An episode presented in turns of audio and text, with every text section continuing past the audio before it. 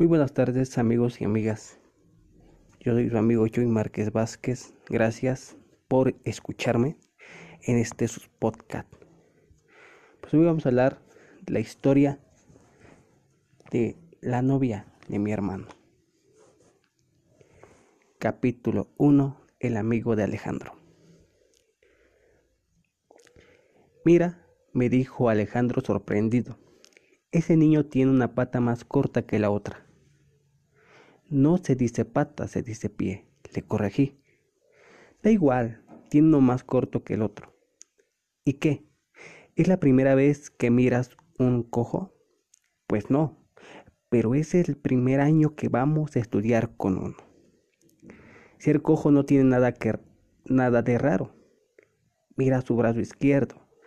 También es más corto que el derecho. Oye, este chico es bien distinto. Estábamos en la fila de la formación. Era el primer día de clases. Colegio nuevo. Atrás quedó el colegio pequeñito del barrio. Hoy, mi hermano y yo comenzábamos a ser grandes, o por lo menos, así nos dijo mamá, cuando nos despedimos a las seis y treinta de la mañana. Cuidado con estar portándose mal en el colegio, nos dijo, y la palabra colegio sonó clarita y temeraria. Yo creo que lo decía más por Alejo que por mí, porque mi hermano, un año menor que yo, un dolor de cabeza el año pasado. Yo no sé por qué siempre hemos estudiado juntos. Si yo tengo 14 y el 13, uno de los dos en el raro o el más inteligente, o yo más bruto, porque hechas las cuentas deberíamos estar en cursos distintos. Quiero decir, yo debería estar en segundo grado y Alejandro en primero, pero no. Siempre hemos estudiado juntos. Ahora vamos a comenzar segundo y mi hermano ha sido más indisciplinado que yo. Es decir, él es el indisciplinado. Yo apenas hago un poco de desorden, pero es que el año pasado Alejo vivía más en la oficina del director que en el salón. Y a papá lo veíamos más en el colegio que en la casa. Papá es muy importante. Trabaja en una emisora, lee las noticias y hace un programa de música bailable en la tierra. Toda la gente lo conoce y cuando uno sale con él lo saludan a cada paso. Buenos días Antonio, ¿cómo le va? Señor periodista, gracias por la canción que me puso ayer. Mañana le tengo una noticia grande del secretario de salud. Y papá saluda a todo el mundo. Y más bien se ríe con lo que le dicen. Creo que eso lo divierte tanto como hacer sus programas. Y a mi hermano y a mí también nos divierte, aunque pocas veces nos vemos con él. Es muy ocupado, es un hombre, es un hombre importante. Se llama Pablo. Me susurró Alejandro. ¿Quién? ¿De quién estamos hablando? Pues el niño de la otra fila, el cojo. Ah, ¿y tú cómo sabes que se llama así? Porque le pregunté. ¿Le preguntaste en plena fila? Sí, y me sonrió y me dio la mano. La larga, la larga. Ah, sí, la derecha. ¿No viste que tiene el brazo izquierdo más corto? Ya cállate, que ese señor ya va a empezar a hablar. El director, el rector. Recuerda que ya estamos entrando al colegio. ¿Y eso qué? ¿Cómo que qué? Todo cambia. Todo es igual. Salones, maestros, muchachos. Sí, pero todo es bueno, todo es nuevo. Es lo mismo, susurró. Es distinto. Ya cállate, que nos van a regañar. La voz del rector era suave, pero autoritaria. Era un hombre bajito, y tenía que pararse en una tarima para que todos pudieran verlo. Yo miraba siempre el frente, estaba detrás de Alejo. Él en cambio miraba para todos lados y no, podía, no ponía atención a lo que decía el rector. En la primera escuela que estudiábamos, el, el director era don Manuel. Era flaco y siempre andaba bien vestido. Se ponía toda la colonia que podía. Por eso uno sabía cuándo iba a llegar, porque su olor se expandía por toda la escuela. Don Manuel era muy serio, tanto que una vez hicimos una apuesta con Juliana. Ella decía que el director no reía porque no tenía dientes. Yo le gané. Una tarde que lo vimos reír a carcajadas con la señorita Mercedes en el salón de cuarto porque la cerradura se había trabado y se habían quedado encerrados. Fue cuando la señora Mercedes gritó que alguien los ayudara y Julia y yo los escuchamos y los vimos por el otro lado del salón, por donde están los las claraboyas. Don Manuel casi lloraba de la risa y cuando nos vio nos dijo que llamáramos al portero y que los sacáramos. Sí, señor, ahora mismo lo rescataremos, dijo Julia. Rescatarnos, sí, solo estamos encerrados en un salón, le dije, y juntos nos echamos a reír. Fue cuando nos dimos cuenta que don Manuel sí tenía dientes, y fue cuando yo gané la apuesta. El rector presentó a todos los profesores, eran muchos, muchísimos, y nos saludaban con cara de amigos, pero ninguno se parecía a don Manuel, a la señorita Mercedes o a doña Elvia, la maestra de primero. Nos toca en el mismo salón, dijo Alejandro. Siempre hemos estudiado juntos. ¿No, tonto? ¿Con Pablo? ¿Cuál Pablo? Mi amigo, el cojo. Y como sabes, ¿no escuchaste? ¿Dónde estabas que no oíste que ya leyeron la lista de segundo A? ¿Quedamos en segundo A? Sí, Sonso. Y muévete que ya la maestra de amarillo nos está esperando. Nuestro salón quedaba en el primer piso, éramos casi 50 y allí también estaban algunos de mis compañeros del otro colegio. Alcancé a ver a González, a Claudia, a Chepe y a Julia. Y vi muy de cerca a Pablo, el nuevo amigo de Alejo. Se habían sentado juntos en el mismo pupitre. Los demás tratábamos de acomodarnos. Las niñas buscaban a las niñas, así no se conocían. Los muchachos no hablábamos, pero Alejo y Pablo no solo hablaban, sino que reían. La profesora empezó, empezó la clase y dio todas las instrucciones que pudo, tratando de hacerse oír.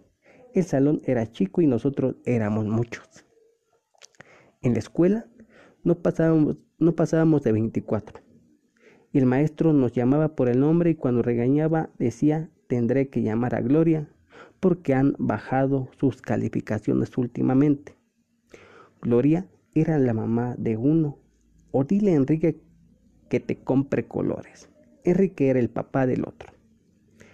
En una ocasión, cuando estábamos en tercero, la señorita Mary nos presentó a su novio. Se iban a casar en octubre y ella nos dejaría por dos semanas. La señorita Mary, Mary Bosto era la maestra más bonita de la escuela y su novio le había llevado una bolsa de pan de maíz para la merienda. ¡Upa, pollo! dijo Alejo desde su pupitre cuando él entregó la bolsa. Y la maestra lo quiso regañar, pero no pudo porque la risa no la dejó. La señorita Mari se casó, pero no volvió a las dos semanas, nunca volvió. El año lo terminamos con doña Elvia y el día de la clausura el director leyó una carta que ella nos había enviado desde Caracas. Ese día supe que Caracas era en Venezuela y que era muy lejos. Él es mi hermano, dijo Alejo presentándome a Pablo cuando salimos al descanso. Hola, dijo pasándome la mano. Hola, contesté sin saber qué más decir. Pablo no solo cojeaba, sino que al caminar mantenía su brazo izquierdo doblado y no podía moverlo.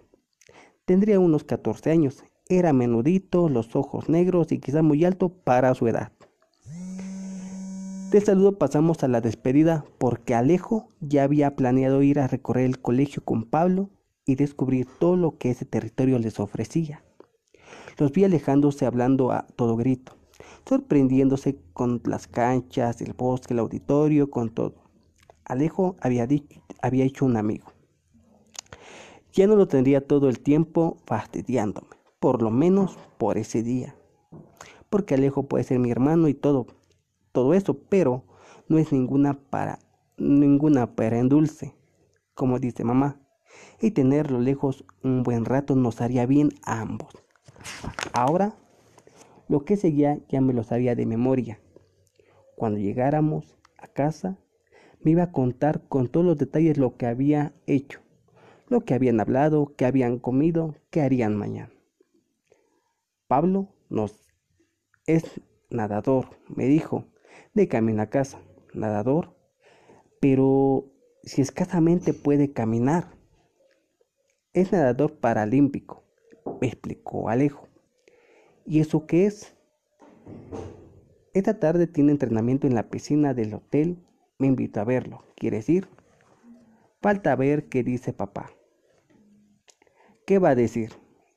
Está en la emisora poniendo música vieja. A las tres llegamos a la piscina. Pablo estaba en el agua. Nos saludó y continuó con sus ejercicios. Estaba nadando. No hacía esfuerzo por hacerlo.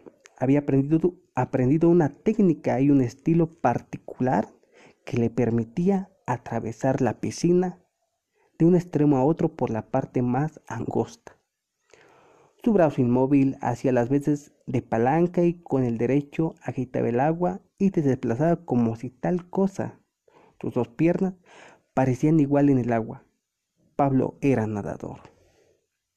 El maestro que lo guiaba era un hombre mayor, alto y muy fornido, pero lo trataba con la dulzura de un padre. Le decía, Pablo, no Pablito ni Pablo, Pablonchi, ni nada parecido, sino Pablo. Pero ese Pablo lo decía con tanta bondad con tanta firmeza que Alejo y yo quisimos ser alumnos suyos. La clase duró una hora más. Luego nos sentamos en el prado hasta cuando el entrenador, entrenador volvió y ya se fueron juntos. El viernes en la competencia me dijo Alejo, esta noche en el cuarto, Pablo va a participar y estoy seguro de que va a ganar. Hay cuatro chicos más en la semifinal pero Pablo tiene que, ganar para ir al campeonato nacional paralímpico. Yo lo escuché entre sueños, estaba recordando el día que en el paseo del sexto nos llevaron a la piscina y jugábamos a hacer competencia bajo el agua. Y si deslindamos por el tobogán y nos aceleramos para que esa noche casi no podíamos dormir. Alejo fue uno de los más insol insolados. Había estado todo el día en el agua, primero con nuestros compañeros, después conmigo, en el tobogán y hasta con las niñas en la piscina de agua corriente. Alejo siguió hablando, pero yo ya no lo escuchaba. Su voz se mezclaba con los rostros de papá y de mamá cuando nos vieron llegar al paseo achiados por el sol y con Pablo entrenando en la piscina con su brazo inmóvil y con la última sonrisa de Juliana en el recreo. El viernes fue la competencia, Pablo ganó. No era la primera vez que lo hacía. Ese día le mostró a Alejandro las dos medallas que ya tenía y le confirmó que en cuatro meses tendría la cuarta más difícil con competidores de todo el país y que por eso tenía que prepararse muy duro. Le dije, qué quería ganar, por qué quería competir con él, con él esa medalla. Alejo se volvió su mejor amigo. Lo acompañaba a las prácticas, hacían tareas juntos. Pablo le presentó a Isabel su hermana y él a Mónica, nuestra vecina. Pasaba más tiempo con los papás de Pablo que con los nuestros. Para mí fue un desgaste. Por fin podía vivir mis 14 sin la sombra de mi hermano. El nuevo colegio no era tan duro como lo imaginábamos. solo que teníamos que aguantarnos cada lunes a las 7 de la mañana. La fila de la formación, con la oración del día y las palabras del señor rector. Voy a entrenar, voy a entrenar baloncesto, me dijo Alejo un lunes en la fila. ¿Y eso? Quiero ser deportista. Qué bien, pero ¿por qué baloncesto? No sé, pero voy a empezar esta tarde. Ya hablé con el maestro de educación física.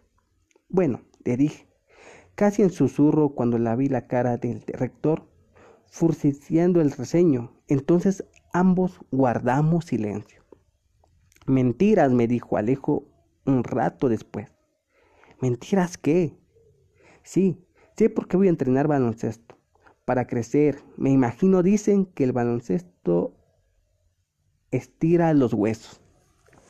Jaja, no, no es por eso. Entonces, en la casa hablamos, dijo. Cuando hablamos, Alejo se le olvidó también. A veces paso por él en la bicicleta luego de, luego de su entrenamiento y lo dejó en la piscina del hotel, con Pablo. Yo no soy tan amigo de Pablo, lo soy más de Juliana. Hoy, por, la, por ejemplo, voy a ir con ella a comer un helado y luego a la biblioteca. Vamos a llevarnos prestado el libro que la profesora de español nos pidió. Lo vamos a leer juntos y por la noche yo se lo cuento a Alejo. Él no tiene tiempo para esas cosas. Él ahora es deportista, como Pablo, su mejor amigo. Bueno, pues con esta novela terminamos este podcast. Se llama La novia de mi hermano. Este capítulo, primer capítulo, pues los invito nuevamente a que sigan este, escuchando estos podcasts que iré subiendo. Los invito a compartirlos, a escucharlos y, ¿por qué no? A que lo puedan compartir con sus amigos, sus familiares, con sus vecinos. Y pues, muchas gracias. Espero les guste. Cualquier sugerencia, estamos aquí. Pues les agradezco mucho. Gracias por su tiempo y les mando un fuerte abrazo, un saludo, muy buenas tardes. Saludos. Hola, muy buenas noches, tardes, aún a todos mis amigos y amigas que me siguen. Pues hoy continuamos con la historia de la novia de mi hermano. Un incendio en la terraza. Papá invitó un día Pablo a la emisora. Alejo insistió tanto que finalmente papá accedió. Cuando vio las medallas conversó con él en casa. Alejandro le había hablado tanto que la entrevista sonó como si lo conociera de hace mucho tiempo.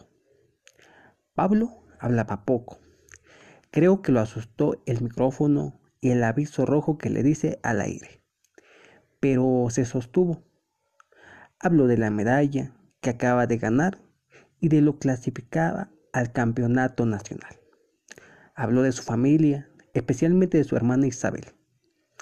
Habló del colegio y por supuesto habló de Alejo. Él mismo se lo había pedido. Nosotros escuchamos el noticiero en casa con mamá. Ese día no había clases, los maestros habían entrado en huelga porque el ministerio se había atrasado en sus sueldos. ¿Otra vez? Por eso pudimos levantarnos tarde y escuchar a las ocho el noticiero de papá con Pablo en entrevista. Alejo se rió mucho al oír hablar y me dijo que no era cierto todo lo que estaba contando, que seguro el, el susto lo hizo decir cosas inventadas. Yo sentí que Pablo era un personaje porque estaba en la emisora y papá le preguntaba cosas iguales que cuando lo hace con gente importante del pueblo. Luego de Pablo habló el profesor de sociales. Contó por qué hoy no tuvimos clases y dijo que de seguir así no iríamos a la escuela toda la semana. Alejandro y yo gritamos de felicidad. Mamá, en cambio, casi se muere de angustia Mamá sabe perfectamente cómo es tenernos en casa todo un día. y una semana entera superaba toda su paciencia. La entrevista con el profesor de sociales se alargó porque cuando mucha gente comenzó a llamar a la emisora a quejarse de los maestros, sí, todos los papás tenían hijos como Alejo, creo que los entiendo. Mamá nos sirvió café caliente y pan de trigo. Estábamos en la mesa de la cocina y el día parecía un domingo, pero era miércoles. ¿Qué hacemos hoy? me preguntó de repente Alejo. Por el momento barrer el patio que está lleno de hojas secas. Luego lavan la alberca y después ya veremos, contestó mamá. El día no era para nada halagueño, sin embargo, el programa de lavar la tina podía resultar interesante porque siempre que teníamos ese oficio terminábamos nadando y jugando con el agua como si se tratara de una piscina. Pero cuidadito con ponerse a jugar a la piscina, remató mamá.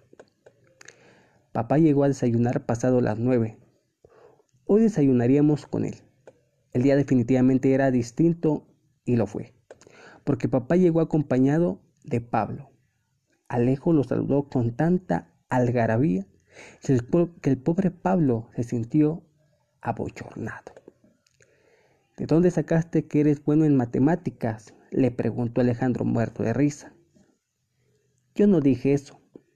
Sí que lo dijiste, y que me ayudabas en operaciones con fracciones. Eso sí lo hago, pero solo una vez, porque las otras veces soy yo el que tengo que explicarte todo. Felicita felicitaciones, mijo, por lo de la medalla, dijo mamá, cambiando de tema. Yo les invité a sentarse y a tomar café. Le dije que íbamos a barrer la terraza y que si podíamos quedarse. Pablo aceptó luego de llamar a su casa. El desayuno fue muy aprisa, porque papá tenía que estar de nuevo en la emisora. Mamá se quedó de tener a aguantarnos todo el día en casa.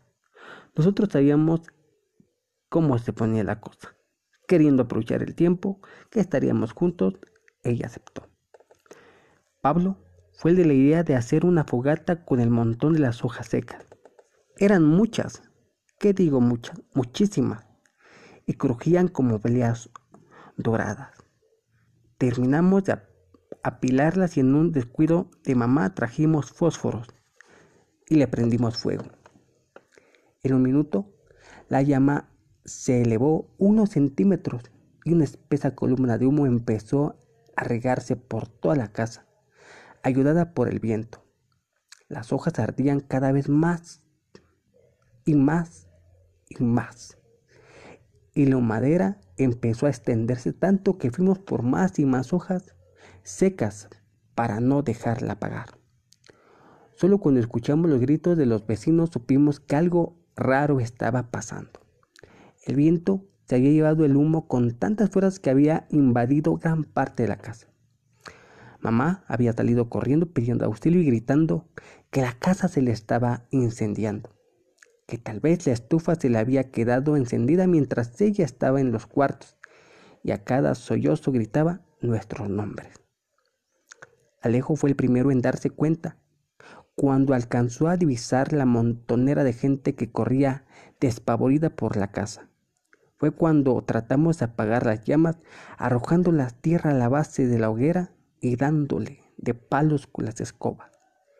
Pero mientras más la golpeábamos, más humo salía y más oscuro se veía el patio y la casa. Pablo se asustó mucho y nos dijo que corriéramos, que gritáramos y llamáramos a mamá. Yo me quedé mudo del susto. No sabía qué sería peor, si pedir ayuda o tratar de salir nosotros mismos del embrollo en que nos habíamos metido. Cuando oí la sirena del pueblo me asusté de verdad y lloré. Lloré de miedo, de no saber qué hacer. De repente, entre la densa capa de humo apareció la figura de un hombre que gritaba desesperado. Era papá. como pudo nos jaló a Alejo, a Pablo y a mí, mientras los vecinos traían baldes de agua para apagar el fuego. La casa era toda una tragedia. Mamá lloraba, papá daba órdenes, los vecinos ayudaban y nosotros no sabíamos qué estaba pasando. Lo supimos cuando el fuego se apagó y la última columnita de humo se extinguió languida, llevada por el viento. La calma retornó, pero solo por un momento, es decir, mientras se fueron los últimos vecinos, porque el verdadero drama comenzó para nosotros cuando Pablo se despidió y quedamos en la casa, papá, mamá, Alejo y yo.